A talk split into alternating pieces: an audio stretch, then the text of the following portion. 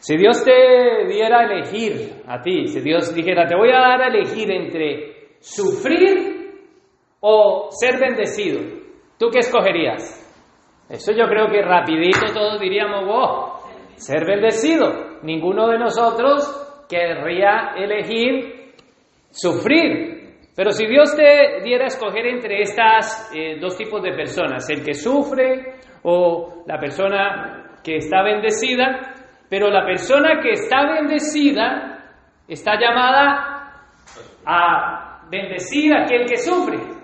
O sea que hay dos tipos de personas, ¿no? Que podemos pensar que hay unos que están pasando unas necesidades grandes, están sufriendo y otros están siendo bendecidos. ¿Cuál de esos nosotros escogeríamos? ¿Ser el bendecido que bendice a aquel que sufre? Pues eso es lo que estamos viendo nosotros a través de nuestras vidas, ¿no? Través de toda nuestra vida, según el contexto de cada uno de nosotros, ¿tenemos sufrimientos o no? ¿No sufres? Me alegro si tú no has sufrido en tu vida, si no has tenido dificultades, si no has tenido problemas, si no han parecido grandes obstáculos así como a veces muros gigantescos, decir, es que no puedo más, esto es un muro, un, enemigo gigante, algo que tú dices, no puedo más. Eh, estoy sufriendo. Nosotros creo que hemos estado, la gran mayoría de nosotros, en algún momento de nuestra vida en ese punto, en el punto de sufrir. Pero ¿saben una cosa? Que a pesar de que hemos estado en este punto de sufrir, y con esos muros gigantes, con esos gigantes, nada de esos obstáculos han impedido que la fe llegue a nuestros corazones. A pesar de las circunstancias, no sé qué tipo de circunstancias difíciles de sufrimiento hayas tenido, pero la fe vino a nuestras vidas. Cuando estábamos sufriendo, la fe vino a nuestras vidas. Bueno, de pronto para hacer un poco más, eh, para señalar, para dibujar mejor el sufrir, pueda que llegas, llegó la fe a ti cuando tú estabas sufriendo un divorcio. Llegó la fe a ti cuando tú estabas eh, recibiendo una noticia de una enfermedad grave. Estabas sufriendo. Entonces, a pesar de que nosotros estamos sufriendo, la fe vino en esas circunstancias. Estábamos sufriendo y recibimos. O sea que no hay nada, no hay ningún muro que se haya podido oponer para que el Evangelio llegue a nuestras vidas. Y no solamente eso, sino que a pesar de que tú estabas allí sufriendo, físicamente con una enfermedad o económicamente o maltratos, la fe vino a tu vida y digamos que conozco testimonios de mujeres maltratadas por sus esposos, ¿no? Y la fe viene sobre esa mujer maltratada, ella está sufriendo. Y el Evangelio en esa persona, a pesar de que el sufrimiento sigue, no se quitó el sufrimiento, a pesar de que el sufrimiento sigue, el Evangelio en esa persona sigue progresando. Su fe sigue avanzando a pesar de que esa persona está, perdón, está sufriendo. Y esto es lo que Pablo nos está diciendo aquí en su carta, la carta que estamos leyendo. Y vamos a abrir la palabra del Señor en Filipenses capítulo 1, versículo 12. Filipenses capítulo 1, versículo 12 dice, en la nueva versión internacional, que es la que leemos nosotros aquí, hermanos, quiero que sepan que en realidad lo que me ha pasado ha contribuido al avance del Evangelio. Es más, se ha hecho evidente a toda la guardia del palacio y a todos los demás que estoy encadenado por la causa de Cristo.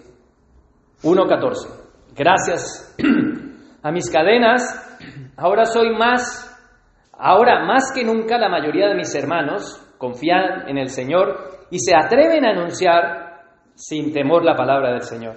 16. Es cierto que algunos predican a Cristo por envidia y rivalidad, pero otros lo hacen con buenas intenciones.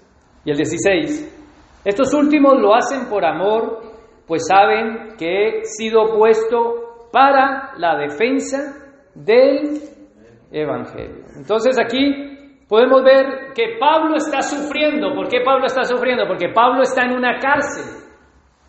Y mientras Pablo está en una cárcel, hay otros que están siendo bendecidos. ¿Cómo? Están libres, están en libertad. Mientras que uno está en la cárcel, otro está en libertad. Pero lo que hace Pablo es que aquí que está sufriendo, se pone a mirar a aquellos que están bendecidos y dice, mira, esos que están bendecidos allí están predicando el Evangelio por envidia únicamente. Y eso es lo que le está pasando a Pablo aquí. Pablo está denunciando y diciendo, mira, yo aquí sufriendo y aquellos envidiosos contentos de mi sufrimiento, porque eso es lo que dice aquí el 16. Estos últimos, hay unos que lo hacen por envidia, predican a Cristo, pero otros lo hacen con buenas intenciones, por amor, porque saben que yo estoy en la cárcel por la causa de Cristo. Entonces, Pablo, ¿por qué está sufriendo? Por Cristo. Sin embargo, cuando él sufre, otros son bendecidos y Pablo está observando. Pero también los que son bendecidos en libertad, no en la cárcel, están predicando el Evangelio. Y ellos están señalando a Pablo diciendo, mira, algo malo habrá hecho, porque está en la cárcel. No solamente eso, sino que se aprovechan y dicen, oh, nosotros podemos predicar el Evangelio, pero tú estás, Pablo, en la cárcel. Y muchas veces eh, esa comparación que Pablo está haciendo, Pablo está diciendo, yo estoy sufriendo aquí, hay unos allá afuera que están bendecidos y están contentos de que yo esté aquí, envidiosos, buscando su ambición personal, pero hay otros que sí están bendecidos y están predicando el Evangelio para la gloria del Señor. Vamos al versículo 17, porque tenemos que avanzar para llegar a, en el punto donde lo dejamos. Estoy aquí haciendo un, un, recuerdo, ¿no? recordando lo que hablamos la otra vez. 17. Aquellos predican a Cristo por ambición personal y no por motivos puros. ¿Se dan cuenta? Ellos tenían envidia de que Pablo tuviera ese testimonio tan grande, pero ahora ellos estaban contentos ganándose la reputación, diciendo, oh, mira, el apóstol está allí, pero nosotros estamos libres. 17. Creyendo así que van a aumentar, ¿qué? ¿Qué van a hacer? Aumentar las angustias, ¿que qué? No los oigo. Que sufro en mis prisiones. ¿Se da cuenta? El cristiano puede estar en dos puntos, que fue como introduje. Puede estar sufriendo o puede estar en un estado de bendición. Pero ese estado de bendición puede de la noche a la mañana pasar a sufrir. ¿no? Pero Pablo aquí está diciendo que hay dos tipos de cristianos. Pero Pablo está es fijándose en que eh, allí hay dos. Uno que está contento de que yo estoy sufriendo aquí. Porque son unos envidiosos. Porque están diciendo de que yo estoy aquí porque es un castigo de Dios, pero yo estoy aquí porque he defendido el Evangelio. A mí me han metido preso por predicar el Evangelio, por decir la verdad. Y así hay dos tipos de cristianos, creyentes, porque una cosa, hermanos, esos dos son cristianos. Pablo no está diciendo que el que tiene envidia no está diciendo que es un falso predicador. Es un cristiano envidioso. Y en vez de ponerse a favor del que sufre, está, diciendo, mira, eso seguro Dios lo castigó. Uso de ser un, algo malo habrá hecho. Estará en pecado. Mientras que los otros lo apoyan en el sufrimiento. Vamos al versículo... En el versículo 16 dice, al principio, estos lo hacen por amor. Estos tienen buenas intenciones. Los otros tipos de cristianos son los que dicen, mira, mi hermano está sufriendo, yo lo conozco. Lo que está pasando no es porque haya hecho algo malo. Ellos lo apoyan el ministerio, ellos entienden. Pero en la vida cristiana hay dos tipos de cristianos. Uno que añade aflicción y otro que añade un apoyo. Esos son los dos tipos de cristianos. ¿Qué tipo de cristianos somos nosotros? El que está mirando al caído, cáigale, ¿no? Porque eso es lo que enseña el mundo. O sea, cae alguien y ahí mismo todos a ver, a saquear. a saquear. A... Pero lo que nos enseña el Señor es lo contrario, que el que ha caído, lo que tienes es que apoyarlo y darle la mano para levantarlo. Los otros lo están señalando y decir, ¡ah! Está en la cárcel, nosotros estamos aquí predicando el Evangelio. Sin embargo, Pablo está diciendo, hay unos que añaden aflicción, pero hay otros que añaden apoyo. ¿Qué estamos haciendo nosotros? Versículo 18. Y avanzamos. ¿Qué importa? Al fin y al cabo, ya sea como sea, con motivos falsos o con sinceridad, se predica a Cristo. Por eso me alegro. Es más, seguiré alegrándome. La Reina Valera lo dice de otra forma y lo voy a leer. ¿Qué pues? ¿Qué no obstante? De todas maneras, por pretexto o por verdad, Cristo es anunciado y en esto me gozo y me gozaré aún más. Entonces ahora ya, ya no paso de aquellos que están riéndose del sufrimiento del otro, aquellos que están aquí donde? Bendecidos sino al sufrimiento de Pablo. Pablo dice, yo estoy sufriendo, tengo angustia, y en medio del sufrimiento, ¿qué está mostrando Pablo? Gozo, alegría. Mientras que en el mundo, todo el que está sufriendo no experimenta gozo. ¿Qué experimenta? Queja. ¿Por qué me pasa esto? ¿Qué he hecho yo, Dios? ¿No? blasfemia ante el Señor. Si Dios existiera, no habría esto, no me pasaría esto. ¿Dónde está Dios? Incluso hasta se atreven a decirte, ¿dónde está tu Dios? Como le dijo la esposa, ¿a quién? A Jacob, ¿no? ¿Dónde? A Job, a Job. ¿Dónde está tu Dios? Entonces, él en medio de la prueba, en medio de la dificultad, Pablo está diciendo, yo me gozo y me gozaré porque, aunque sea por envidia, Cristo está siendo glorificado. Dios está en control de mi situación. ¿Se dan cuenta que hay una perspectiva en que el creyente puede tener? La perspectiva nuestra puede ser arraigada en nuestras emociones, porque cuando nosotros sufrimos, nosotros decimos, pobrecito de mí, pobrecito, Dios mío, pero Pablo está diciendo, Dios está en control de mi vida.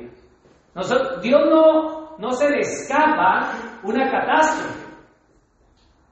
Cualquier cosa que nos pase a nosotros, que traiga sufrimiento a nuestra vida, no sea un sufrimiento causado por nuestra propia desobediencia. Yo no me pongo a 120 y en una curva y digo, ¡ay! Me quedé inválido, Señor. La curva decía que la tomara a 80. ¿Ese sufrimiento? No, es una desobediencia. Es diferente. Estoy hablando de un sufrimiento no causado por nuestro pecado, sino un sufrimiento que aparece, que tú no has buscado y que Dios, que se ha salido de tus circunstancias, dice Dios mío. Sin embargo, Pablo está en la cárcel y dice, yo me gozo y me gozaré. Porque yo estoy aquí, porque Dios me ha metido aquí. Y esos están allá afuera, bendecidos. Imagínate Pablo con ganas de predicar el Evangelio y nosotros allá hablando del Evangelio. Él no siente envidia. Él no responde de la manera en que ellos están diciendo, ah, mira. Pablo dice, son unos envidiosos. Me están queriendo producir envidia porque yo estoy sufriendo preso aquí, pero me da igual. Yo me gozo y me gozaré porque el Evangelio se está predicando. Entonces, el mundo pensaba que podían encerrar a Pablo y ya, ya no hablan de Cristo. Sin embargo, los hermanos empezaron a hablar más de Cristo. A decir, ah, si Dios me tiene que meter en la cárcel como a Pablo, aquí estoy, voy a predicar el Evangelio. Y tenían más valor. Y ese es el propósito del Señor al guardar a Pablo en la cárcel. Vamos al versículo 19. Porque sé que gracias a qué? A las oraciones de ustedes y a la ayuda que me da el Espíritu de Jesucristo, todo esto resultará en mi liberación. ¿Se dan cuenta que Pablo está en la cárcel? Y no solamente Pablo está consciente de, del carácter de los hermanos de Roma, porque él está preso en Roma, pero la carta se la está escribiendo a los filipenses. Y le está diciendo a los filipenses, yo estoy sufriendo, pero sé que ustedes, filipenses, que están casi a muchos kilómetros de distancia, desde Roma a Filipos, y le dice, puedo confiar en sus oraciones.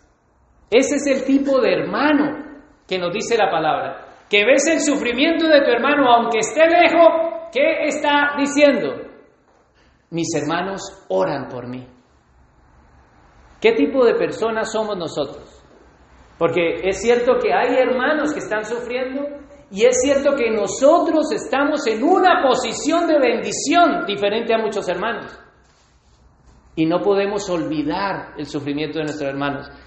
Los, los, perdón, los filipenses están orando por, por Pablo. Señor, libéralo. Y es lo que él dice aquí. Gracias a sus oraciones, Dios puede cambiar mi situación, me puede liberar de aquí. ¿Saben una cosa? Los filipenses sabían la situación de Pablo. Los filipenses estaban observando diciendo, los filipenses no solamente oraban por Pablo, sino que los filipenses cogieron, digamos, eh, lo he dicho varias veces, este ejemplo lo repito, esta es la iglesia de Filipos. Y nosotros sabemos que nuestro hermano Luis Claudio se fue a predicar a Brasil y lo metieron en la cárcel. Entonces, nosotros todos recogemos una ofrenda y le pagamos a Michael para que vaya a Brasil y esté allí supliéndole, visitándole, llevándole la ofrenda nuestra y le pagamos a Michael. Eso es lo que estaban haciendo los filipenses. Los filipenses estaban apoyando a aquel hermano que estaba sufriendo. Los filipenses no solamente enviaron a Epafrodito hasta Roma, sino que también le mandaron una ofrenda con él y lo ayudaban económicamente. Y sabe una cosa, dice la escritura que Pablo decía, van a añadir a mi, a mi angustia. O sea, hay evidencias de angustia. ¿Quién ha estado en la cárcel aquí? Los que hayan estado en la cárcel, yo he estado en la cárcel pero de visita. Pero hay angustia, sí. Hay angustia en la cárcel. ¿Qué angustia tenía? Emocionalmente él estaba sufriendo y ¿sabe quién estaba al lado de él? Epafrodito enviado por todos ustedes los filipenses. Y estaba Timoteo allí en Roma, hablándole, animándole. Bueno, hermano, nos vamos, sí, mañana nos vemos. Y volvían a visitar en esa casa de alquiler que tenían. Entonces vemos que Pablo les escribe a los filipenses y dice, yo sé quiénes son ustedes, que no solamente me ayudan en mi sufrimiento, que están aquí presentes, ¿Cómo estaban presentes? Pues por medio de Pafrodito, sino que también oran. Oran para pedirle al Señor ¿qué? Vamos allí, 19. Para que el Señor me ayude por medio del Espíritu Santo, por medio del Espíritu de Jesucristo. ¿Qué hacemos nosotros cuando vemos a algún hermano sufrir? ¿Qué es lo que debemos de hacer? Sino orar y decir, Señor, ayuda a través de tu Santo Espíritu la vida, fortalece la vida de ese mi hermano. Pero nuestras oraciones están cargadas de, de, todo mi beneficio. Oh Señor, que no me falte el trabajo y tienes trabajo, pero otros no tienen. Que no me falte la comida, pero la nevera está llena, otros no tienen ni nevera. Entonces, lo que nos está enseñando aquí la palabra es que los filipenses oran y dicen, Señor, libéralo. Están orando para que lo libere. Señor, fortalece su aflicción. ¿Y cuántas veces nosotros no sabemos de aflicciones?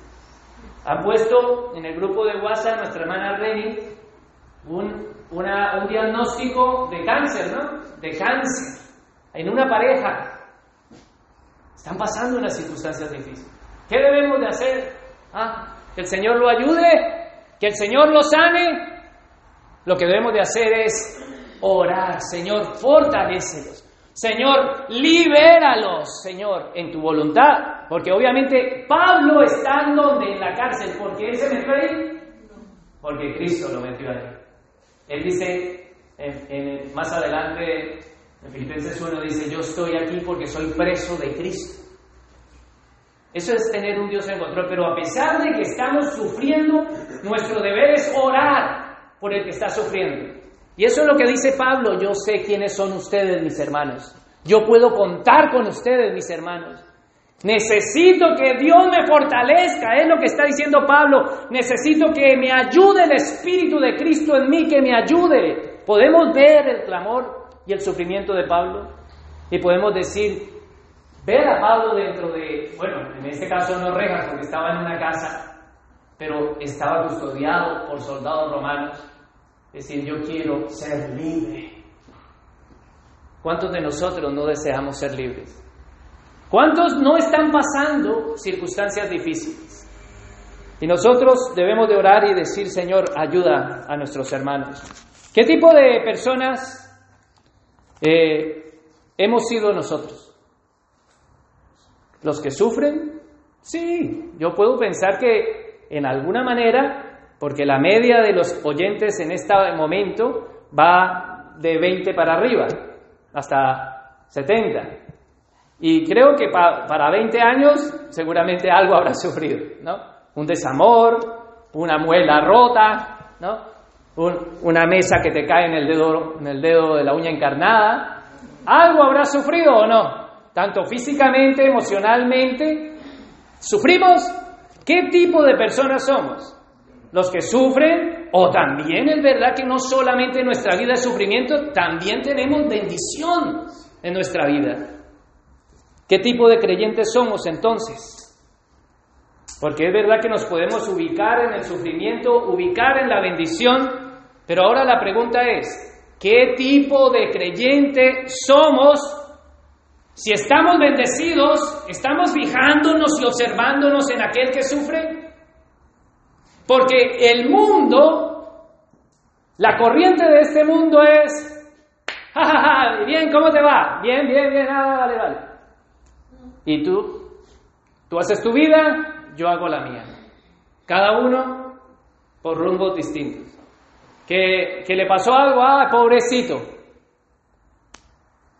O sea, no puedo generalizar porque también hay gente en el mundo que tiene mucha empatía, pero eso es el 20%. Y, y tú me dirás, ¿esa estadística cómo la puedes sacar? Pues mira cómo está el mundo. Muy fácil. Si el mundo tuviera muchas obras, pues el mundo no tendría tanta necesidad, ¿no? Así que no.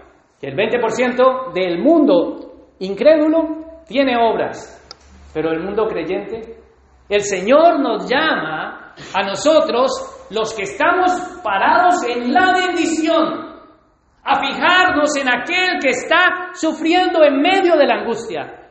Pablo está en la cárcel, está sufriendo angustia. Tal vez algún hermano no está en la cárcel, pero tiene una angustia. Nosotros no necesitamos estar en la cárcel para tener angustia. ¿Cuánta angustia puede tener una esposa y un esposo que están hablando de divorcio. Si hay amor, si hay amor, si hay amor en uno hacia el otro y el otro se quiere divorciar, ella está, ella o él está en una cárcel emocional, ¿no? Bueno, no sufren ustedes emocionales, ¿no? O en la dificultad de un hijo enfermo, o en una enfermedad física. Yo quisiera ser más específico de pronto eh, para, para poder hacerme entender. Cuando el Señor me permitió estar de misionero en Colombia, en el norte de Colombia, en Cartagena de Indias, yo fui a la cárcel de Ternera. Aquí, bueno, aquí hoy nuestros hermanos de Cartagena no, no los veo. Y fui a la cárcel de Ternera y cuando, perdón, cuando yo entré allí a la cárcel, se sentó un muchacho, me acuerdo su nombre, Elmer, con una angustia. Hace poco había entrado a la cárcel y me dice, por favor, háblame de Cristo. Increíble, para mí fue, yo iba todo preparado, pero eh, eh, que me siente y me diga, por favor, háblame de Cristo. La, la angustia le estaba haciendo buscar. El sufrimiento es el momento cuando nosotros más buscamos. Cuando la persona dice, alzaré mis ojos a los montes. ¿De dónde viene mi socorro? Es cuando las personas del mundo incluso están deseando, habrá alguien que me escuche porque tiene un muro tan gigante. Sin embargo, nosotros que estamos parados en la bendición, no queremos hablar, no queremos acercarnos, no queremos implicarnos. Y esto es la corriente del mundo que nos salpica a nosotros. Y nosotros no somos llamados a eso. Somos llamados a identificarnos en la angustia y recuerdo ese muchacho con tanta ansiedad, con tanto desespero, como le hablaba al Señor. Después uno que estaba ahí y allí en la cárcel se meten en huecos en la pared. Eso es un amotinamiento allí. Sin embargo, no solamente eso, sino que yo, yo estaba apoyando a un pastor en una iglesia allí en, el, en el Caribe colombiano, en el norte, y estaba con otro joven que nuestra iglesia nos envió, como a Pablo y Timoteo, en Colombia nos enviaron allí. Y fue una gran bendición, ahora él es pastor también. Y, y estábamos eh, en esa iglesia, predicábamos, ayudábamos eh, en los servicios, y cuando se acababa todo el mundo se iba. Y nosotros estábamos en otro entre comillas, país, porque estábamos a 24 horas en autobús de nuestra tierra. 24 horas nos costó llegar hasta allí en autobús. Y teníamos hambre porque el pastor de esa congregación era ciego, no tenía recursos, tenía una familia numerosa, y pues comíamos poco y teníamos hambre. Y estábamos sufriendo hambre. Y estamos hablando con, con él con Josué y decimos, allá hacen un arroz que se llama el arroz de coco, ¿no? Un arroz muy rico. Decimos, oh, qué rico sería un arroz con coco ahí mezclado con, con carne. Estamos hablando cuando tocan la puerta. No, no hemos terminado de hablar, tocan la puerta. Abrimos la puerta y es una hermanita, Patricia. Hermanos, les traigo esto porque el Señor ha puesto en mi corazón traerles esta comida. Nosotros entramos con, con el corazón roto y todavía recuerdo ese sufrimiento. Ese sufrimiento y cómo alguien bendecido piensa en la necesidad y se acerca, se implica. Eso es lo que hacían los filipenses. Ellos daban un apoyo en medio de las dificultades emocionales. Emocionalmente nosotros necesitamos un abrazo. Todos nosotros necesitamos un abrazo. Pero la iglesia hoy en día se ha vuelto una palmadita en la espalda y te vi dentro de ocho días. Eso no es la iglesia de Cristo. La iglesia de Cristo es un cuerpo, alguien que entiende las dificultades emocionales que está pasando otra persona y aquel que está siendo bendecido, dice Pablo en Filipenses 1.3. Vamos ahí, Filipenses 1.3, para, para que yo corrobore, si he dicho bien la palabra, lo que estoy diciendo. Filipenses 1.3 dice, doy gracias a mi Dios siempre que me acuerdo de quién? De vosotros. Siempre en todas que mis oraciones rogando con gozo por vosotros. ¿Por qué Él está gozoso?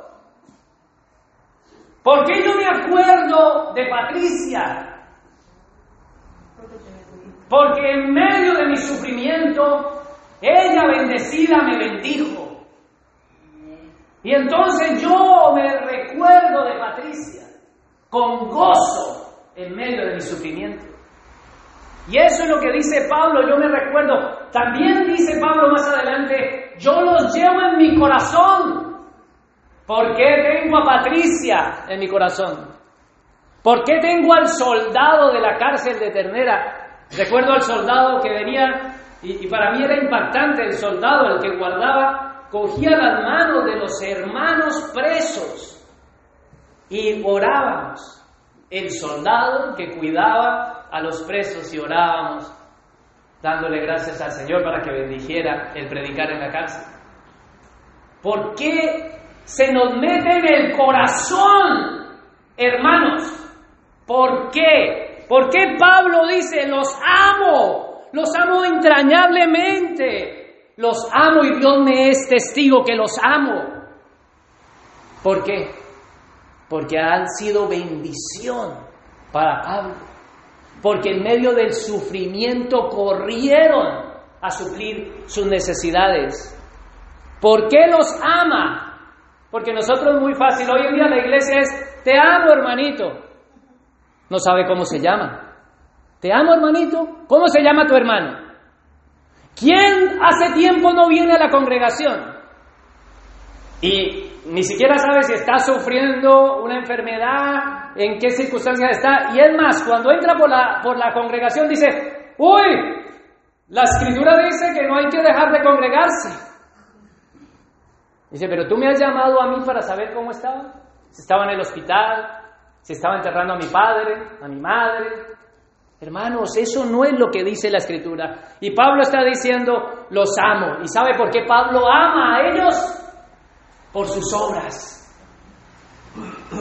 Y a eso es lo que Dios nos ha llamado, a bendecir. Y Pablo les dice a esos que los ama, a esos que lo han bendecido, dice, yo quiero que abunden más. No quiero que tú digas, ah, yo ya te bendije. No, yo quiero que abunden más, dice en el 1.9. Abunda más, lléname más, bendice más gente, porque si Dios te ha bendecido es para bendecir a aquellos que están sufriendo. Entonces, hermanos, Él nos llama a tener frutos. ¿Quién trajo frutos a la vida de Pablo? Los filipenses. ¿Quién trajo frutos a la vida mía cuando tenía necesidades? Mis hermanos. Cuando yo estaba en, eh, en la primera pandemia, que ya lo conté, pero voy a hablar de otra cosa, la primera pandemia que cayó, que casi me pusieron una traqueotomía. Hace ocho días dije branqueotomía y corrijo eso. Es traqueotomía, que te abren aquí en canal para poder respirar artificialmente. Es que yo me escucho y corrijo mis errores. Hermanos, y estoy pensando en mi familia porque ¿quién les hace mercado? Mi esposa tiene tres niños, yo también, son míos también, no solo ella. Tenemos a mi papá mayor allí. ¿Quién va a llevarle mercado a mi familia? ¿Y sabe quién tocó a la puerta? El pastor Juan Elena, con una frutos llenos de frutos de justicia. Y eso se te entra en el corazón, hermano. Eso no es una sensación de que... No, no. Y además no es una cosa que hizo en un momento. Es que persevera y persevera. Entonces, hermanos, a eso es lo que está diciendo Pablo aquí. En el versículo 19, porque sé que gracias a las oraciones de ustedes, hermanos, no solamente es orar, primero es obrar, primero es obrar y después es orar. Pero muchos están, no, yo no, yo no quiero que entiendas que estoy colocando un orden, no, yo estoy diciendo que si Dios te ha bendecido, y tú ves la necesidad de tu hermano, tú tienes que dar de lo que tú tienes a ese que tiene. Tú no puedes decir, ay Señor, provéele, y tú con las manos llenas de frutos. Eso es una hipocresía. Ese es el cristiano envidioso que quiere solo todo para él. Ese es el creyente que no entiende el Evangelio. ¿Has comido el fruto de justicia de algún hermano? Seguro que sí. Si tú no has comido del fruto de justicia y cuando tú pruebas el fruto de justicia de un hermano, te da una satisfacción que tú dices, qué bendición de hermano. Hermano, qué bendición eres para mí. Pero ¿cuáles somos nosotros? ¿Cuál eres tú? El que tiene la mano llena, y no solamente la mano llena de frutos, sino cerrada, agarrado, agarrado, tacaño, como decimos en, eh, en mi tierra, no sé si se entienda la expresión, ¿no? ¿Cómo se dice aquí? Tacaño también, ¿no? Tacaño, amarrado, bendecido, amén, estoy bendecido. Hermanos, ¿qué satisfacción dan los frutos de justicia? ¿Qué satisfacción me dio?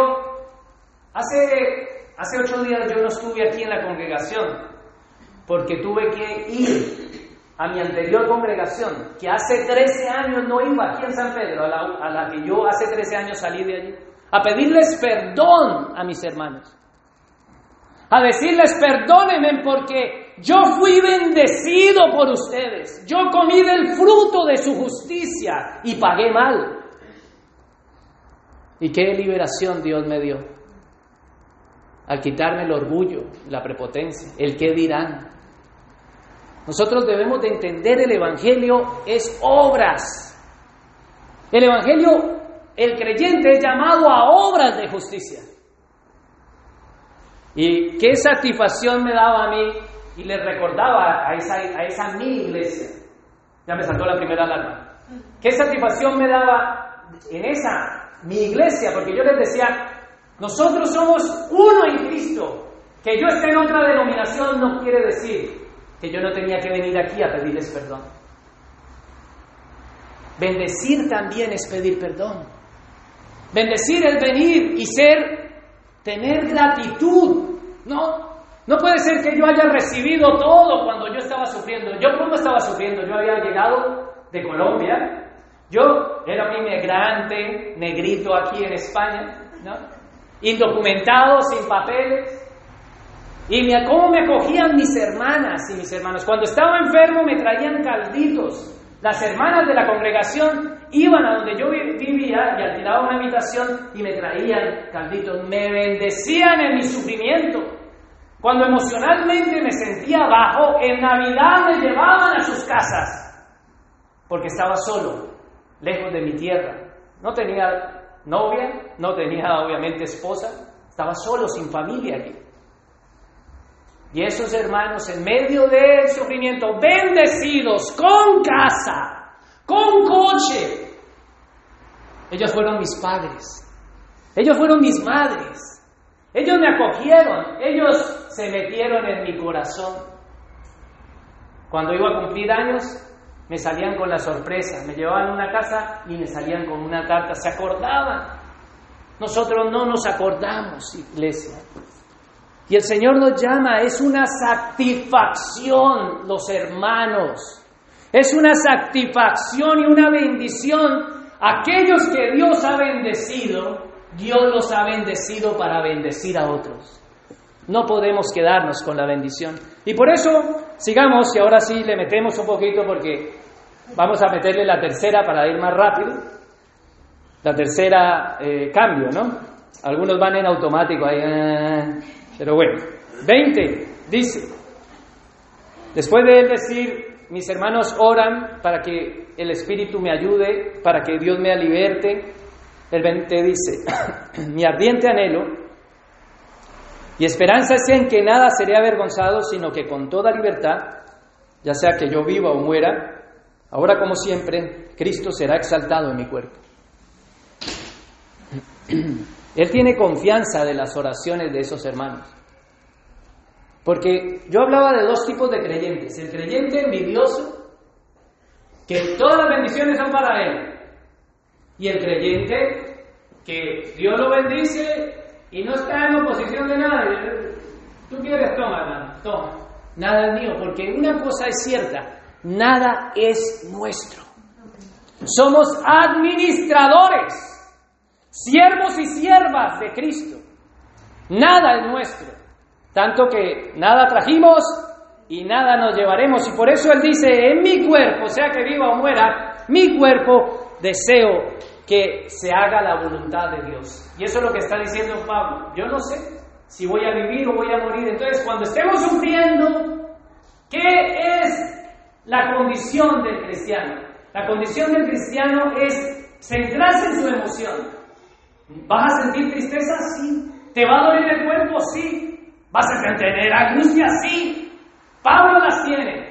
¿Vamos a tener miedo de la muerte? Sí. Somos humanos. Esta naturaleza es así.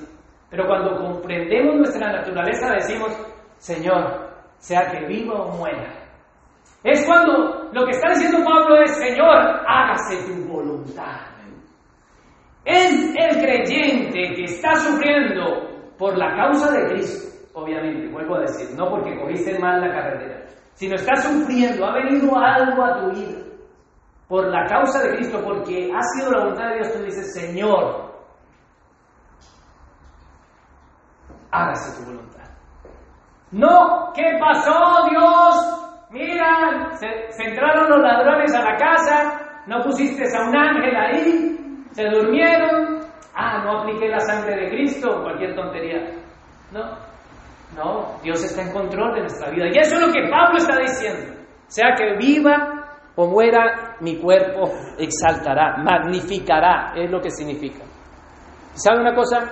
En Pablo, en Pablo, Cristo era magnificado. ¿Y cómo se puede magnificar al magnífico? Se puede magnificar mostrando a Cristo en tu vida. Cuando yo veo a mis hermanos y veo las obras de, de mis hermanos que me bendicen, están magnificando a Cristo porque yo sé que ninguno de mis hermanos, de los cuales yo les he hablado, de Patricia, de Oscar, del soldado, de mis hermanas, de la otra congregación y de todos aquí los que me han bendecido. Ninguno hace las cosas porque le salió. No. Nosotros lo hacemos porque Cristo vive en nosotros. Y Él dice, veamos el 21, porque para mí el vivir es que es Cristo y el morir es ganancia. Eso es magnificar a Cristo. Cuando llegó, llegó esa hermana Patricia y yo abro la puerta y entramos nosotros, nos sentamos, el hambre que teníamos nos hizo esperar. Porque era tan magnífico Cristo en ese momento, en ese plato de arroz que tal vez para cualquiera que está en su casa coge arroz y lo hace o va, va a cualquier restaurante y lo paga. Para aquel que tiene necesidad significa mucho un plato de arroz. Y aquel que viene, yo no miraba a mi hermana Patricia, yo miraba a Cristo a través de mi hermana Patricia. Y Cristo era magnificado en ese plato de arroz. Y dimos gracias, Señor, porque Él antes de que saliera de nuestra boca aquello que necesitábamos, Él ya estaba tocando con el plato en la puerta. Eso es magnificar a Cristo. ¿Estamos magnificando a Cristo en nuestras vidas? Cristo, el magnífico, vive en nosotros. Podemos decir, Cristo, para mí el vivir es Cristo, claro, podemos decirlo, pero ¿cómo se evidencia? Porque tú, todos los que estamos aquí, podemos decir, para mí el vivir es Cristo y cantarlo, ay, para mí el vivir es Cristo. Muéstrame a Cristo en tus obras. Y entonces será magnificado Cristo. Es la manera en que Dios ha estipulado. Y vamos al versículo 22 porque ya se me está yendo el tiempo. Y vamos ya casi en la tercera fase. Ahora bien, si seguir viviendo en este mundo representa qué? ¿Qué representa? ¿Un trabajo qué? Fructífero. ¿Qué escogeré? No lo sé. ¿Saben una cosa? Que Pablo Leámoslo hasta el 24 mejor para que podamos entender todo el contexto. Volvamos a leerlo desde el 22. Dice, ahora bien, si seguir viviendo en este mundo, porque él acaba de decir que puede morirse, ¿no? Ah, ahora bien, el 22, si seguir viviendo en este mundo representa para mí un trabajo fructífero, ¿qué escogeré? No lo sé. Me siento presionado por dos posibilidades. Deseo partir y estar con Cristo, que es muchísimo mejor, pero el bien, pero por el bien de ustedes, es preferible que yo permanezca en dónde? en este mundo. Entonces, se dan cuenta, alguien que está sufriendo, cuando lo que yo quiero, lo que yo quiero, obviamente todos nosotros, lo que nosotros queremos es lo mejor o no. ¿Hay alguno de nosotros que quieran lo peor? Sería, eh, es que no existe un ser viviente en la tierra que diga, ah, yo quiero lo peor para mí. ¿Existe?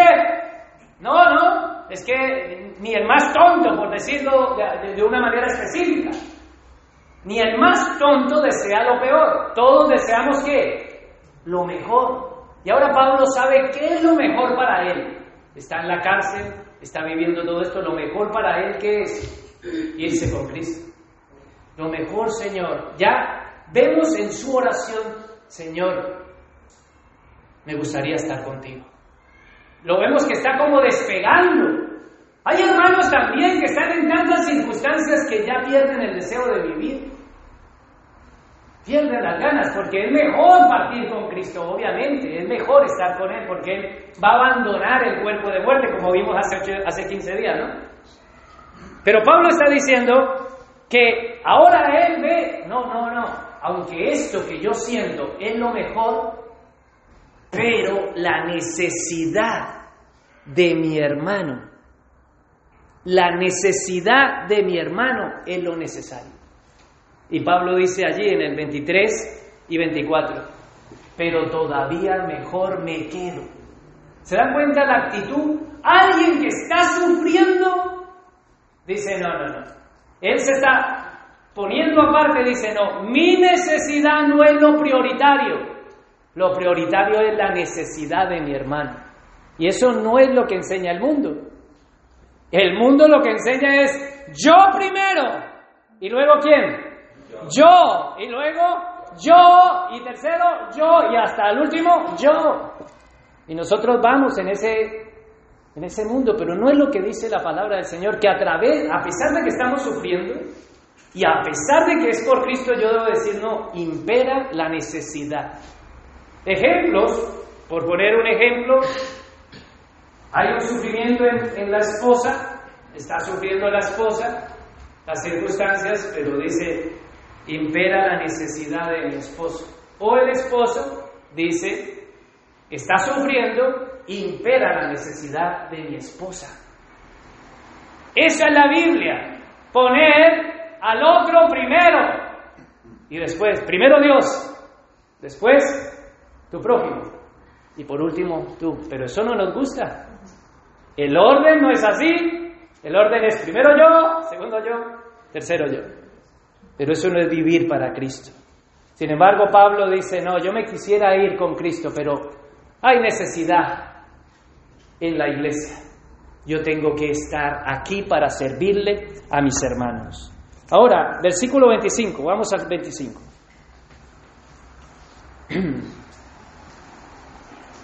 Convencido de esto, sé que permaneceré y continuaré con todos ustedes, ¿para qué? Para contribuir su jubiloso avance en la fe. Me gusta la Reina Valera, si pudiésemos ponerla, Filipenses 1, 25 en la Reina Valera, dice, y confiando, y confiado en esto, sé que me quedaré que aún permaneceré con todos vosotros. ¿Para qué? ¿Para qué, iglesia? Para vuestro provecho y gozo de la fe. Nosotros queremos la bendición solo para mí. La bendición solo para mí. La bendición, Señor, bendíceme, Señor, bendíceme, pero a los que sufren nos olvidamos en nuestras oraciones. Señor, bendíceme. ¿Y sabe qué pensamos nosotros? Decimos, ay, el hermanito, Señor, envía un ángel. Es que se atreven a decir, Señor, envía un ángel. ¿Es bíblico decir que envíes un ángel cuando tú tienes la nevera llena y tienes necesidad de tu hermano? ¿Va a enviar un ángel? No. Dios te ha mandado a ti. Y lo que pasa es que nosotros queremos poner las manos atrás y decir, ¡eh! Como una vez, Recuerdo aquí en la congregación de X persona que ya no se congrega en medio de nosotros, porque actitudes así no se permite dentro de esta congregación. Dice, allí hay unos errores ortográficos en las canciones que están proyectando. ¿Te acuerdas o no? Y le digo, ah, me alegro que vea los errores ortográficos. Bueno, pues que alguien los cambie. Digo, siéntate tú y cámbialos. ¿Yo? No voy a cambiar eso. Dice, pues entonces deja de ver errores.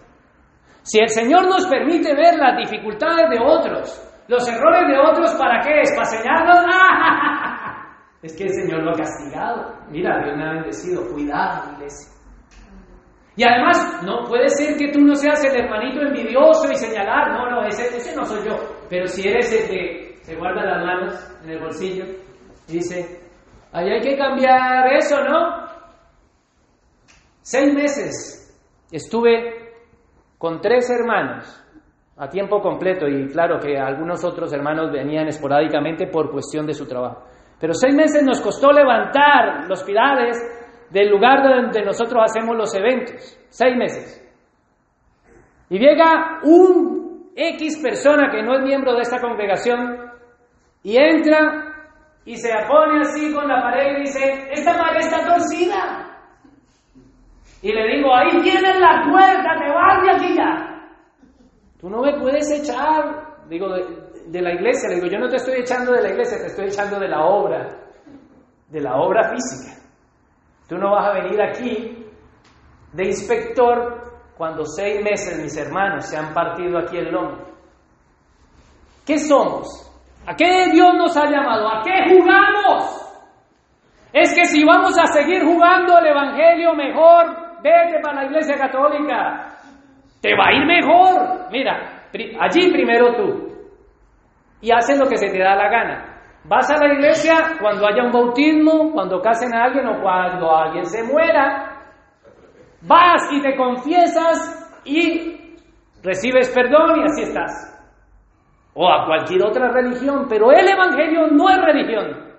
El Evangelio es una manera de vivir. Para mí el vivir es Cristo y el morir es ganancia. Así que iglesia, queremos la bendición, pero que los demás sufran. Dios envíe un ángel. Señor, guárdalo. Activo los ángeles de Dios alrededor de su casa envía un ángel. ¿Sabe cómo sería el rostro de nuestro pastor Juan Elena cuando abrió la puerta a mi esposa y vio ese mercado teniendo necesidad sin poder ella salir?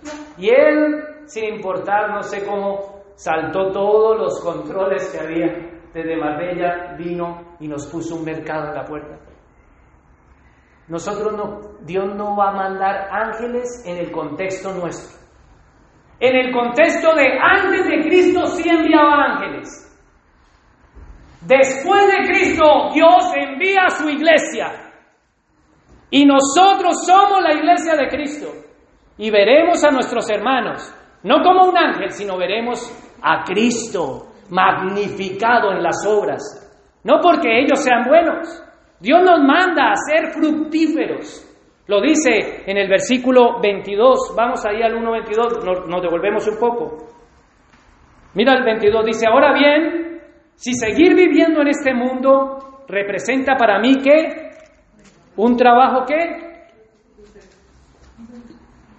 fructífero. ¿Dónde están tus frutos? ¿Dónde están tus frutos? Él nos llama a ser fructíferos. Él dice aquí en el 25, vamos al 25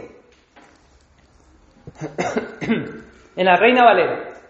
Y confiando en esto me quedaré, aunque permaneceré con todos vosotros, para vuestro provecho. ¿Qué tenemos que ser? Ser de provecho para otros hermanos. No solamente ser fructífero, ser provechoso, ser beneficioso, ser una bendición en Cristo Jesús, sino también, mira al final del 25, dice, y gozo de la fe. ¿No has sentido gozo de la fe? Yo lo he sentido. Lo sentí cuando vino esa, esa chica con ese arroz. Y podría aquí Aquí no acabaría yo de decir todo lo que han hecho mis hermanos aquí presentes, ¿sí? No he sacado eh, testimonios porque dice la palabra que lo que haga tu derecha, no lo sepa qué, tu izquierda. Entonces no he mencionado nada de los hermanos que han hecho aquí con nombre propio, sino de otros hermanos. Eso llenó mi vida de gozo. ¿Gozo en qué? En la fe. Dije, este es mi hermano. ¡Qué orgullo! Este es mi hermano. Y después entonces lo llamaba hermano, puede orar por mí. Se abre el corazón. Pero son los hechos. Dios nos manda a ser fructíferos, provechosos para otros, beneficioso para otro, una bendición para otro y una fuente de gozo en medio de la dificultad. ¿Cuánto gozo me dio a mí en medio de mi prueba, que hasta el momento es el único momento y espero que Dios me permita no volver a pasar por un momento así de que piensa uno eh, que se va a morir? Saber que alguien estaba pendiente de mi familia, de mi esposa y de mis hijos. Tú no sabes el gozo que sentí yo ahí. Diciendo, hace falta eso, me dice mi esposa. ¿Quién va a ir? ¿Cómo hago? Tu papá está malo, mi papá también estaba malo. y no podíamos salir. Qué gozo, hermano. ¿No has recibido gozo por algún hermano? ¿No te han visitado? ¿No te han bendecido? ¿No te han hablado? ¿No te han llamado? ¿No te han preguntado cómo estás? Ese es el Evangelio. Versículo 26. Vamos al 26.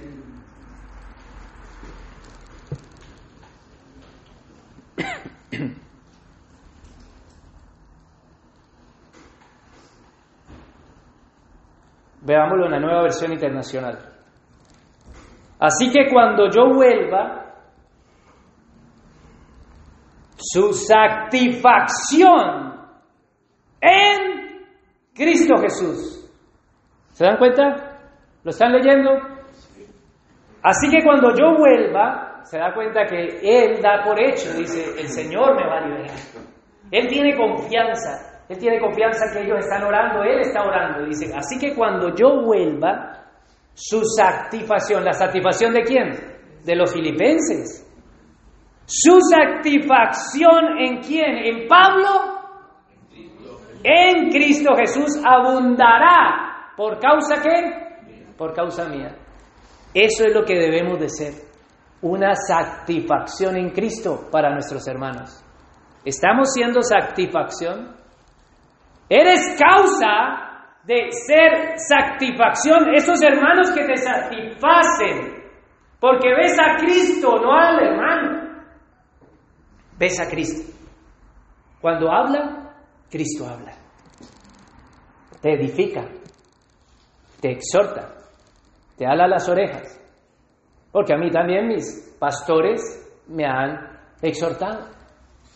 Pero si alguien ve que está sufriendo por alguna causa, no por Cristo, y el pastor viene, bíblicamente la confronta o lo confronta, no lo recibe, no está siendo bendecido y seguirá en el sufrimiento.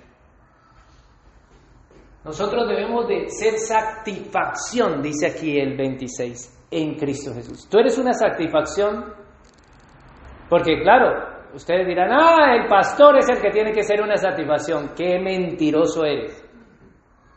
Hijo del diablo si piensas así. Todos nosotros debemos de ser satisfacción en Cristo. ¿Para quién? Primero, para nuestra esposa. Para nuestro esposo. Para nuestra suegra, suegro, hermanos, sobrinos, nietos, lo que sea. Lo que Dios ponga a tu alrededor, porque somos la iglesia de Cristo. Y debemos de ser una satisfacción en Cristo Jesús. Tú debes de ser la causa. Él dice, Léanlo el 27, dice, por causa mía. ¿Tú eres causa de bendición? ¿O crees que la bendición es, hermanito, cómo está? Bien, ah, tiene trabajo, bien. Te da igual el trabajo, la necesidad que tenga el hermano. La enfermedad. ¿Extrañas a esa persona que hace tanto tiempo no ves aquí entre nosotros? ¿Has llamado? ¿Has preguntado? Dios nos llama a hacer satisfacción en Cristo, ser la causa, primero. Segundo, ser el motivo por el cual Dios va a bendecir a ese hermano. Dios me ha bendecido por medio de mis pastores. Dios me ha bendecido por medio de mis hermanos. Dios nos llamó, nos ha bendecido para bendecir a otros. Y tú tienes que ser el medio por el cual Dios va a bendecir a aquel que está sufriendo. Tú tienes que ser la causa, tú tienes que ser el motivo, tú tienes que ser el medio por el cual vas a bendecir y ese hermano que está sufriendo va a decir un gloria a Dios inmenso. Tú vas a ser la causa de esa gloria a Dios. Es más, tú no eres ni siquiera capaz de producir un gloria a Dios tan fuerte. No eres capaz, porque tú dices, ah, sí, Señor, tú me has bendecido, gloria a Dios. Pero cuando tú le das a alguien la mano que está en un hueco, hermanos, los que hemos salido de las algarrobas de los cerdos, porque cuando yo estaba en las algarrobas de los cerdos, unos me señalaban, otros se burlaban, pero hubo hermanos como pastores que se acercaron y oraron por mí. Hermano, que el Señor, el Espíritu de Cristo te fortalezca, te libere el Espíritu de Cristo, no que el demonio saliera de mí porque no estaba poseído, porque había caído en pecado. Pero hermano, esas manos, cuando pusieron esas manos encima mía, cuando lo vi entrar cuando dejé de visitar y me vino a buscar, magnífico Cristo. Entonces, hermanos, ¿qué vamos a hacer?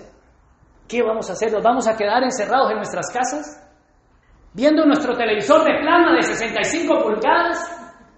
¿Viendo todo, Netflix, Amazon, qué salió? Y vas ahí metiendo, inundando y, y consumiendo datos. No estoy diciendo que eso esté mal.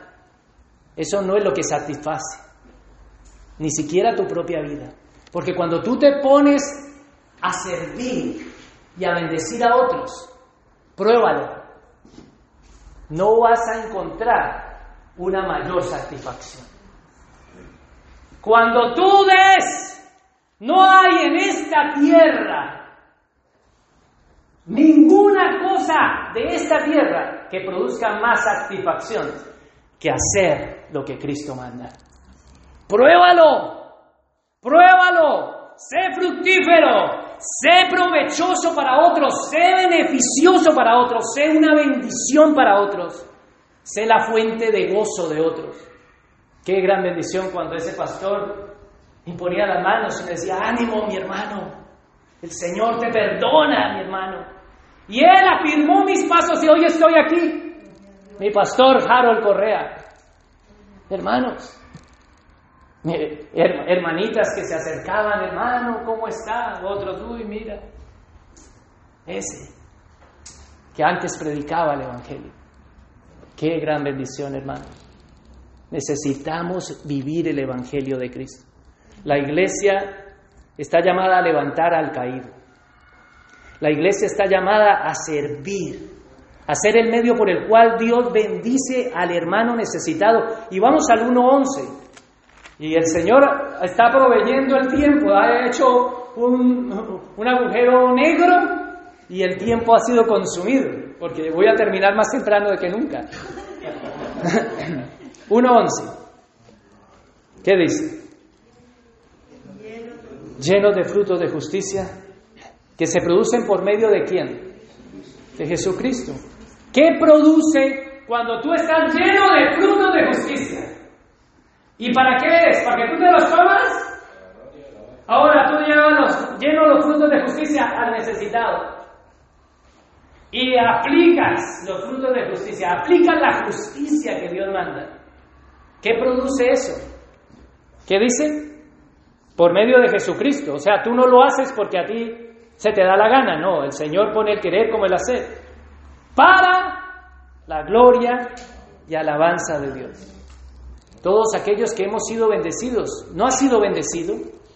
Todos aquellos que hemos sido bendecidos, decimos gloria a Dios. Bendito sea Señor por la vida de ese mi hermano. Bendícelo, Señor. Págale porque yo no puedo. Págale, Señor, porque en mi angustia, cuando me llegó la noticia difícil, estaba yo ahí en el hospital y sale el, médico me dice que mi madre tiene cáncer y que va a morir. Yo lloré a los brazos de mi hermano Luis Claudio. Nosotros necesitamos un hombro porque ese es el diseño que Dios ha generado. Obviamente, después podría llorar con mi esposa, pero si mi esposa no puede estar allí, está mi hermano. Dios nos ha puesto para llevar las cargas los unos de los otros. Pero hoy en día, ¿sabe qué pasa? Cada uno, cada burro con su carga. Y vamos a ir, ¿eh? Y si le cae la carga al otro, llegamos a decir, ¡uy! La echamos para nosotros, pero deje que quede tirado. Dejamos tirado. Ese no es el Evangelio. Aquí nos está mostrando el 1.11. Debemos de llenarnos de frutos, dárselos a otros, para que eso produzca gloria y alabanza al Señor. Vamos al 27. Volvamos al 27. ¿Lo tienen? ¿Sí o no? Pase lo que pase. Cuando dice pase lo que pase, es sea que viva, sea que muera, sea que me quede en la cárcel, o vamos, que la, la misma palabra va a contestar, dice, pase lo que pase, compórtense de una manera digna del Evangelio. ¿Y cómo es esa manera digna? Pues todo lo que he dicho en el mensaje hoy.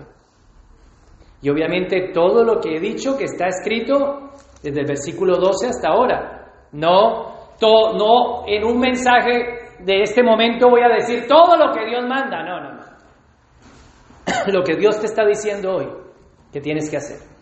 Sea una bendición para tu esposa, para tu esposo, para tus hijos, para tus padres. Sea una bendición reconciliando a aquellos hermanos que han hecho algo bueno y tú vienes y dices, he pecado contra ti, he pecado contra el cielo y la tierra, perdóname mi hermano. Qué bello fue ver a mis hermanas después de 13 años que no iba a esa congregación y cómo me abrazaban. No detecté ningún rencor ni resentimiento a pesar de que les pedía perdón. Qué bendición, la fe seguían siendo las mismas, su amor no había cambiado, el amor de ellas no, el amor de Cristo. Más viejitas, sí, más arrugaditas, sí, pero bellas, magníficas en Cristo. Los pastores que estaban allí también, una bendición para nuestras vidas. Hermanos, nosotros, nos dice el 27, Pase lo que pase, compórtense de una manera digna. Comportarse de una manera digna del Evangelio es lo que nos está enseñando y cómo debemos de comportarnos. No podemos seguir con la nevera llena, con la cuenta del banco que se revienta, que hasta viene el director del Banco Santander a visitarte a la casa dice, si quiere, un día lo hacemos gerente del banco. ¿No? Y el colchón lleno ahí de billetes y tú durmiendo encima de billetes. ¿No? No, no es así. Mientras que otros tienen a las cucarachas comiendo las uñas en la nevera. Necesitamos, hermanos, vivir de una manera digna del Evangelio. Y siempre, siempre ha sido así.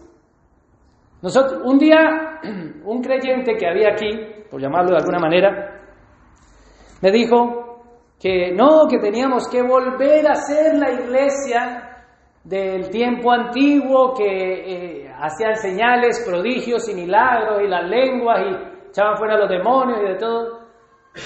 Muchas veces nosotros nos ponemos parámetros que no están bíblicos, porque ni siquiera hacemos lo que se nos manda. Debemos de hacer primero lo que se nos manda. Y lo que se nos está mandando, el llamado que Dios hace a la iglesia, Él vive de una manera digna del Evangelio. ¿Y cuál es esa? ser una satisfacción en Cristo Jesús para tus hermanos, para tus hijos, para tu esposo, para tu esposa. ¿Por qué? Porque tú puedes decir, soy cristiano. Y nosotros podemos decir, soy cristiano. Sí, todos. El Papa dice que es cristiano, ¿no? Y, los testigos de Jehová dicen que son cristianos. Los mormones. Y muchas sectas dicen que son cristianos. Los budistas también. Hay unas partes que dicen que son cristianos. Pero ser cristiano no, es, no, es, no te hace cristiano. Cristiano se dice, Cristo vive en mí. Y cuando Cristo vive en mí, yo no me puedo quedar quieto. No, hermano, no nos podemos quedar quietos. Entonces, así llueva, nos vamos a alabar al Señor. Así me cueste. Es como la viuda. La viuda de Sarepta recibe al siervo del Señor y él le dice, dame de comer. Ella no tenía nada. Y dice, te doy todo. Y el Señor la bendijo. Ella no sabía que le iba a bendecir. Cuando vino la anciana y puso dos dracmas en la ofrenda, Jesús se levantó y dijo, esta dio de todo lo que tenía. Esa es la mayor satisfacción. Cuando están todos ahí pletóricos en esa reunión y de pronto entra una mujer y se tira a los pies de Cristo, rompe el perfume, le besa los pies. Todos los decían, oh, eso vale mucho dinero. Y el Señor dice, a esta es la que será alabada. Eso es ser satisfacción en Cristo. Eso es comportarnos de una manera digna del Evangelio. Eso es dar testimonio. Eso es decir, Cristo vive en mí, Cristo hizo algo por mí. Yo tengo que hacer algo por ti. Yo no me puedo, me tengo que remangar. ¿Qué puedo hacer por ti? Ese es el Evangelio. Veamos el 28 y vamos concluyendo porque me quedan 10 minutos. Dice, perdón, el 27, me lo estoy saltando, compórtense de una manera digna en el Evangelio de Cristo. Ahora, de este modo, de este modo, sea que vaya a verlos o esté ausente, solo tenga noticias de ustedes. Tener noticias es las noticias que yo les he dado.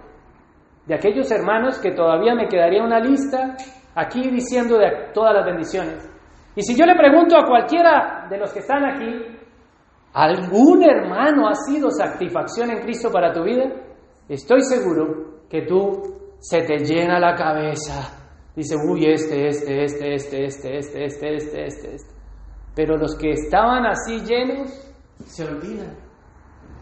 Esos han pasado y no estamos llamados a eso. Eso es vivir, que tengamos noticias. Ahora, versículo 27, sabré Sabré que siguen firmes en un mismo, en un mismo qué? Propósito. Luchando. ¿Cómo? Unánimes por la fe del Evangelio. ¿Se dan cuenta? La iglesia está llamada a tener un firme propósito. No estamos llamados a que unos por un lado y otros por el otro. La iglesia es un organismo vivo que cuida de sus miembros, que, que cada miembro del cuerpo cuida al más débil y que ningún miembro del cuerpo podemos decirle que no vale nada. Y la cabeza de ese cuerpo es Cristo. Debemos de permanecer firmes en cuál propósito, en este propósito que Dios nos está hablando. Porque Él está terminando, está diciendo, Iglesia, mantente firme en cuál propósito? En el que acaba de predicar. El que acaba de decir desde el 12 hasta aquí. Y ahora le dice, vive de una manera digna. Está firme, párate firme. En el propósito que Dios te ha dado, Dios te ha llamado a una vida con propósito. Y no estoy haciendo alusión del libro. Dios te ha llamado a tener una vida con propósito. ¿Cuál es la vida con propósito? Es para mí el vivir es Cristo. Vivir es Cristo es hacer lo que Cristo me ha mandado hacer. Y cuando hacemos lo que Cristo me ha mandado hacer con esos hermanos, nosotros volteamos a mirar y vemos a Cristo. Yo no veo a esos hermanos que han venido, que también han sido el medio, pero ¿quién estaba allí detrás? Cristo. Cristo es la causa, ellos son el medio. Conviértete en la causa, conviértete en el motivo, conviértete al Evangelio, vívelo de manera digna, como ciudadano del cielo que eres.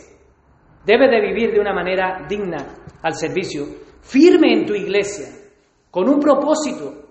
Y dice ahí, unánimes, luchando unánimes. Ninguno de nosotros puede luchar independientemente. Ninguno de nosotros puede decir, vale, yo voy pero no me integro ahí. Yo voy pero salgo rapidito. Aquí vino una pareja que también venía, pum, se ponía atrás. Nosotros no, no, no, no, obviamente la gente que nos visitan son muchos, cada domingo. Pero cuando ya pasa más de seis meses ya no son una visita, ya son congregantes y se vuelven miembros, ¿o no? Pero había unos que no querían implicarse. Solamente se quieren implicar con el pastor, con el anciano y ya no más. Y a los demás, como una clase élite. Aquí no hay clases élites.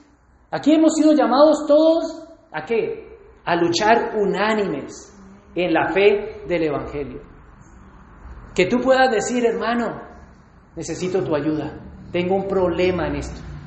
Ora por mí ora por mí, ayúdame. Y tú no le puedes decir, ah, sí, sí, yo oro, y después no oras. Ten cuidado. Así que, hermanos, termino con el 28 hasta el 30. Vamos a leerlo todo. Él nos manda a estar unánimes, Él nos manda a estar con un mismo propósito en la iglesia. Y el 28 dice, y sin temor alguno a sus adversarios. ¿Qué adversarios podemos tener nosotros los cristianos? Primero, el primer adversario es Satanás. El segundo adversario es el mundo. El tercer adversario es nuestra carne. Y el cuarto adversario es un creyente dentro de la congregación. Así que, iglesia, lo que Él está diciendo es que no le tengamos temor a los adversarios. No podemos tenerle temor a Satanás, Temor al mundo por el que dirán, temor a la carne, ay, no, yo no puedo darle esto porque me hará falta a mí. Obviamente, yo no estoy diciendo que ahora entregues todo. Cada uno da en la medida en que Dios le haya bendecido. Pero Él dice aquí, sin temor alguno de tus adversarios, lo cual es para ellos señal de destrucción, y para ustedes, en cambio, es señal de qué? de salvación y esto proviene de Dios. Nosotros vemos quiénes son salvos. ¿Cuáles son las señales de una persona salva? Una de estas, hace varias predicaciones atrás, dije, eh, ahí en Spotify la puse, ¿cómo puedo saber que soy salvo? Número uno. Número dos puede ser esta. La, número, la señal número dos para yo saber que soy salvo es cuando yo me estoy portando de una manera digna del Evangelio, pero no lo estoy haciendo por envidia, por contienda, por ambición personal, sino que es que me muevo, no puedo, los pies me llevan, aunque estoy cansado, aquí estoy, aunque me faltan las fuerzas, aquí estoy. No, te pasa eso. Si no te pasa eso, no tienes señal de salvación. Y aquí Pablo está diciendo, no tengas temor, remángate, anímate, enfrenta a tus adversarios. Por eso él dice, lucha, unánime. Esto es una señal de salvación. El Señor te va a salvar.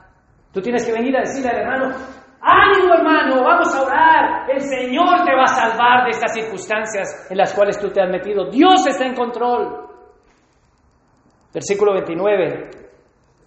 Porque ustedes porque a ustedes, ah, perdona, pero antes de irme hacia el 29, quítalo, no lo pongas porque si no yo empecé el mensaje y con esto quiero terminar y no crean que me estoy pasando porque como siempre soy puntual, me quedan dos minutos de gracia para mí, de sufrimiento para ustedes.